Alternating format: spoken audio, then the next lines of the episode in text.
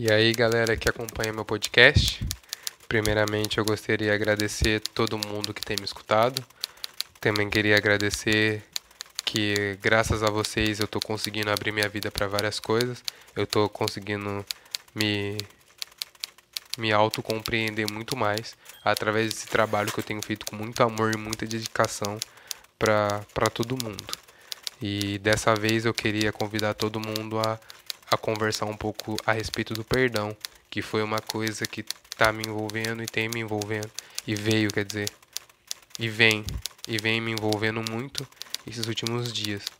E eu gostei de gravar um podcast a respeito disso, e acho que vai ajudar muito nossa compreensão com, com a vida. Então eu espero que vocês gostem dessa, dessa viagem e sejam bem-vindos ao nosso diário.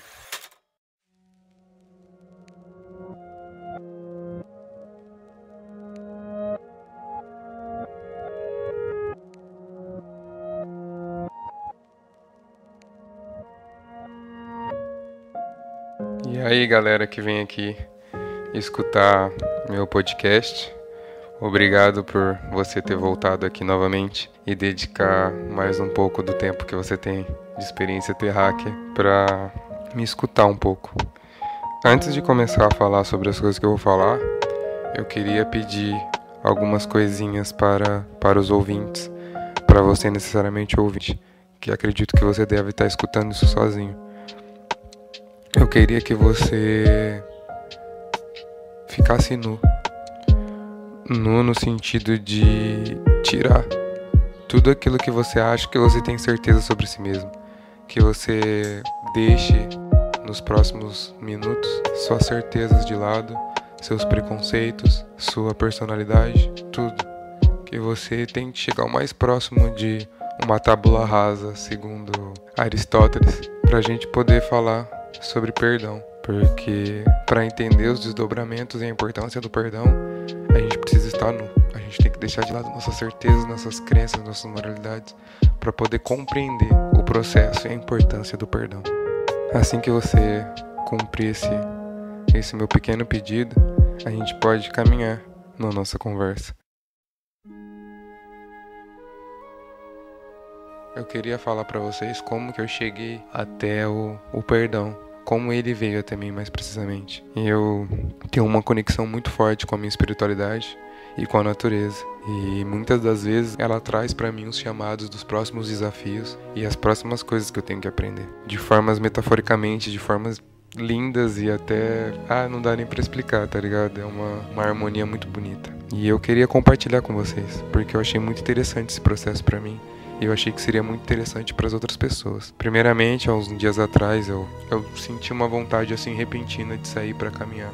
Eu fui caminhar sozinho, era num domingo e tava muito silêncio. E eu levei um, umas músicas, que é, eu descobri um, um gênero novo enquanto eu tava escrevendo um roteiro pro podcast. E aí eu sentei assim no, no pico da montanha, aí eu, eu sentei na, na montanha, no piquinho da montanha que tem aqui perto da minha casa e comecei a escutar músicas e observar a natureza. E já fazia algum tempo que algumas coisas se, se persistiam em estar tá amostras nesse, nesse meu período de férias que eu tô aqui. E um deles foram borboletas, sabe? Tipo, frequentemente eu, eu, eu tive uma percepção maior que muitas das coisas que eu fazia que estavam vendo estavam aparecendo borboletas frequentemente. E aquilo, num certo momento, começou a me indagar. Aí o ponto final foi esse lance, tipo, eu tava de boa lá no, no pico e uma borboleta pousou no meu ouvido, assim. E aí eu fiquei refletindo sobre. Porque alguns dias atrás eu tava com meu amigo jogando online e aí apareceu uma barata aqui em casa. E aí eu achei muito engraçado o jeito que eu lidei com a barata, sabe? Eu não, não me assustei, nem quis matar ela, só pus ela num cantinho escurinho e falei, tipo, ah, depois ela vai embora, tá ligado? E aí do nada veio na minha mente uma questão de, tipo, eu entrei na internet e falei, vou procurar o significado espiritual de barata. Eu cliquei no primeiro link que apareceu e no primeiro link que apareceu, apareceu borboletas. E aí eu fiquei, tipo, meio indagada porque eu falei, tá, fiquei meio céticozinho lá. E aí depois que eu fui abaixando, eu vi depois de borboletas segui, segui uma ordem alfabética. A borboleta era o primeiro que tava, aí depois vinha tipo abelha e seguia uma ordem alfabética. Aí eu fui entender o, o processo de borboleta que estava relacionado muito com a questão de uma mudança de mentalidade, um encerramento de ciclos, ciclos psíquicos, mentais, espirituais, que segundo a manifestação seria que ocorreria uma mudança espiritual. E eu comecei a sentir ela desde quando eu comecei a chegar em férias aqui, sabe? Muitas das coisas que aparentavam ser certezas e ser concretas foram literalmente desmanchadas, tá ligado? Elas foram diluídas. Isso fez com que eu precisasse aceitar a fluidez da vida, sabe? Que não existe certeza, não existe segurança, tudo pode acontecer. Parece que agora eu tô nessa mentalidade, mas de deixar as coisas fluírem por si só voltando à experiência da montanha, coisas começaram a acontecer que me fizeram com que remetesse algumas, algumas pessoas que tiveram um nome marcado na nossa história, sendo elas principalmente Gandhi. Under this act, a policeman passing an Indian dwelling may enter and demand the card of any Indian woman whose dwelling it is. He does not have to stand at the door he may enter. In this cause, I too am prepared to die, but, my friend, there is no cause for which I am prepared to kill. Whatever they do to us, we will attack no one, kill no one. E Nelson Mandela. The world needs peace so that the proud claims in the Charter of the United Nations can be renewed and refashioned to meet the challenges of the future. E aí eu voltei para casa com esses dois nomes. E aí eu acordei no outro dia, tava refletindo sobre os meus sonhos, e aí, de repente, veio esse tipo, ah, vai pesquisar Nelson Mandela e o Gandhi para saber o que, que eles falaram, o que acontecia tal. Só deu uma vontade assim. E aí eu fui pesquisar, né? E foi engraçado que quando eu coloquei Nelson Mandela, a subpesquisa que tinha embaixo, tipo, Nelson Mandela, e embaixo tava é, pesquisas relacionadas. Já tava o Gandhi logo, eu na próxima sequência falei, tá, tamo no caminho, né? E aí eu fui pesquisar sobre Nelson Mandela e Gandhi e eu trouxe coisas que coisas que ambos falaram, só que de maneiras diferentes, mas que condizem com a mesma coisa. Uma, começando por Gandhi, ele fala que a pessoa fraca, ela não pode perdoar. O perdão é o atributo de pessoas fortes. E aí eu comecei a pensar sobre o que que ele tá, o que que quer dizer, o que é o perdão, tá ligado? O que que, o que significa o perdão? E aí outra forma dele tentar incentivar esse processo é falar que a gente não pode perder a fé nos seres humanos por conta das manifestações destrutivas e autodestrutivas que a gente vê atualmente, sabe? Parece que agora dá uma sensação de que a gente abriu a caixa de Pandora da sociedade. A gente está expondo muito mais as coisas. Isso acho que muito por conta da internet, que é difícil a gente esconder as coisas atualmente. Então a gente está vendo muita coisa, muita coisa ruim, muita coisa ruim. E isso às vezes ofusca as coisas, vamos dizer, boas, porque tipo, eu não, não tenho esse senso de ruim ou bom. Eu acho que tudo é manifestação de uma ação. Então tem manifestações que a, a manifestação de, por exemplo, coisas ruins faz com, pelo menos para mim, a gente está passando por essa transição de sociedade. A gente está vendo muitas coisas que são atitudes destrutivas e autodestrutivas. Então isso é só um sinal de que a gente precisa intervir nisso. Eu, precisamente, acho que eu preciso intervir nisso. E a melhor forma de, de intervir nisso é intervir em mim, porque eu sou o sujeito que manifesta as atitudes destrutivas e autodestrutivas, conscientemente ou inconscientemente. Então, a melhor forma de intervir é intervir em mim mesmo, entender onde estão essas atitudes destrutivas e autodestrutivas.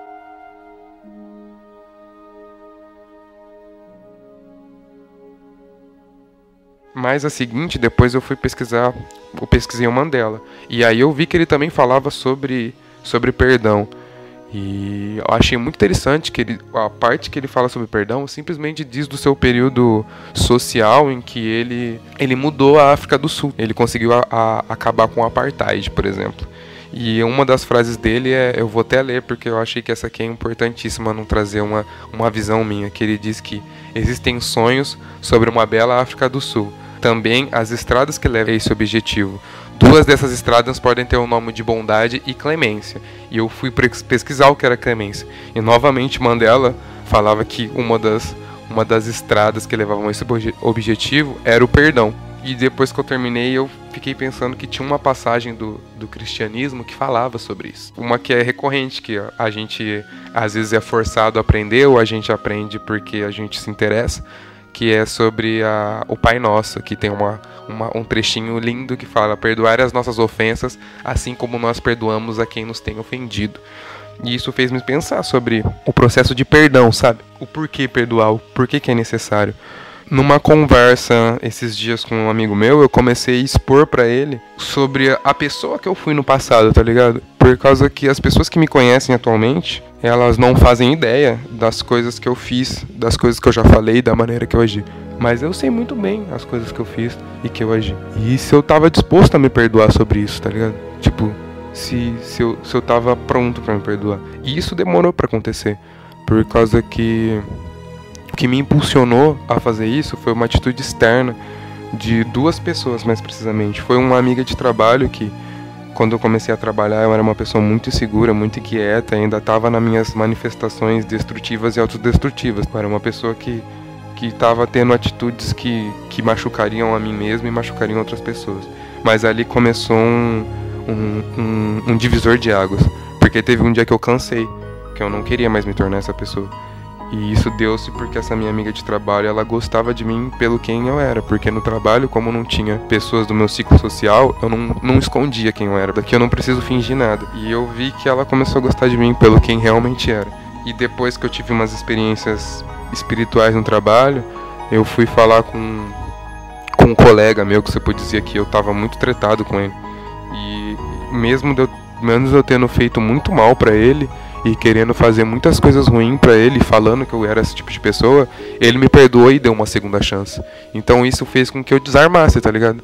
E depois de anos dessas atitudes, eu poder entender agora o processo do perdão, porque as pessoas a quem eu causei mal, elas me perdoaram, mas eu mesmo não me perdoei. Então, se vi necessário entrar nesse processo de perdão. E isso fez com que eu abrisse várias coisas, porque eu comecei que a principal era o lance com a minha mãe, que por causa que a minha mãe era uma pessoa muito amorosa, ela gostou, sempre gostou muito de mim. Só que ao contraponto, ela teve atitudes que geraram bloqueios, foram muito complicados de serem lidados, mas que eu precisava entender o porquê dela ter feito aquilo. E depois que eu me permiti a, a, conhecer mais minha mãe, eu entendi muito e compreendi porque ela tomou tais atitudes. E aí eu desarmei o julgamento. E aí depois de todos esses insights, eu ontem mais precisamente, eu falei, você está preparado para perdoar você mesmo? Que eu acho que é uma das mais mais difíceis e perdoar as pessoas que quem você ame, as pessoas que você desconhece e a perdoar cada vez mais a, as atitudes, tá ligado? Você começa por você, pelas pessoas à sua volta e tenta entender o porquê das pessoas agirem de tais maneiras, tentando não usar de primeira arma o julgamento, sabe? Porque eu acho que para mim faz sentido me jogar pro perdão. E isso me deu liberdade para eu para eu me expressar sobre quem eu era.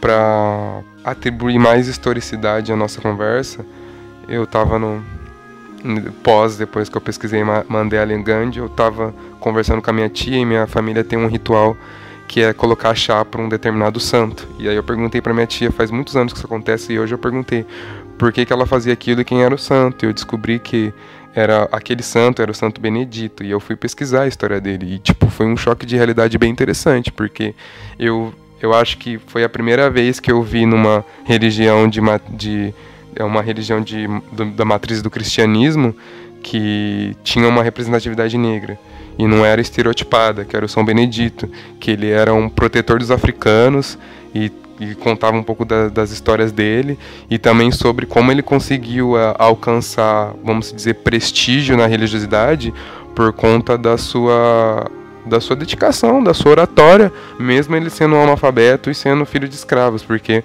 uma das coisas que ele, que ele ficou mais conhecido é porque ele ignorava as ofensas e perdoava de coração os que compreendiam que a dignidade não vem da cor da pele. Então, São Benedito fazia a revolução frente ao preconceito de, na, dentro de uma, de uma matriz do cristianismo. E como isso, se a gente for pesquisar a história, a gente vê a, a, a, pigmentação da pele de todas as pessoas que eu falei, seja de Gandhi, de Mandela e do, do cristianismo, falando de Jesus com o Pai Nosso e São Benedito, são religiões que vêm de. são, são conhecimentos que vêm de matrizes africanas, tá ligado? Que vêm de, de determinado povo e que muitas vezes é ignorado. E isso dá um puta de um problema que é o que eu estou vivendo atualmente, que agora eu tenho mais compreensão, que é a representatividade. Você se reconhecer em tais espaços. Espaços esses como a produção de conhecimento e como a religiosidade, a espiritualidade, que infelizmente muitas das visões da religiosidade são predominantemente de pessoas brancas, entendeu? E a gente sabe que se você for pesquisar na história, você vai ver que as coisas não são bem assim. Para mim isso foi importante entender que minha espiritualidade desenvolveu de todas as pessoas que estão relacionadas à minha ancestralidade genética. E com isso me deixou mais contente com o meu caminho. Então, eu acho que era isso que eu queria falar um pouco, sabe? Sobre o que é o perdão para mim e talvez a importância dele em, em exercitar, sabe? Porque para mim parece uma das tarefas mais mais pode-se dizer complicadas de fazer por causa que nós sofremos muitas repressões, intimidações, agressividade, e isso é difícil a gente ter uma, uma empatia pelo agressor, né? É muito complicado, tá ligado? Não um negócio assim, um negócio que mexe muito com a gente, mas que para mim fez necessário, tá ligado? Me ajuda agora a agir mais e conseguir ter mais plenitude no caminho que eu tô seguindo na minha vida, porque eu me perdoei das coisas que eu fiz. E isso me faz acreditar que, pô, eu fui uma pessoa que fiz coisas muito, muito horríveis e que eu mudei. Então, eu sou a prova de mim mesmo que as pessoas mudam. Então, por que não acreditar que as pessoas mudam? E que cada um vai mudar em tempo diferente, em momentos diferentes, entender o tempo do outro, tá ligado? Que às vezes o solo, as pessoas que não, as pessoas só não, elas só não se emancipam das maneiras que elas gostariam de se emancipar, porque elas não têm solo fértil para isso. Porque a gente sabe que a realidade social, ela vai impossibilitar muito disso, tá ligado? É o que eu vivo falando. Eu tive o privilégio de ter um solo fértil para me desenvolver nessas áreas que a quais outras pessoas não têm. Então, essas pessoas também precisam disso. Todo mundo precisa de um solo fértil. Então, acho que era essa a conversa que eu queria deixar para vocês e para mim. E queria agradecer por vocês terem escutado, para vocês terem escutado até aqui. É muito importante isso para mim que cada vez mais pessoas estão me dando a oportunidade de falar com elas e a oportunidade de eu me conhecer é maior. Então acho que é isso. Então, obrigado novamente e sejam bem-vindos ao nosso diário. Até a próxima.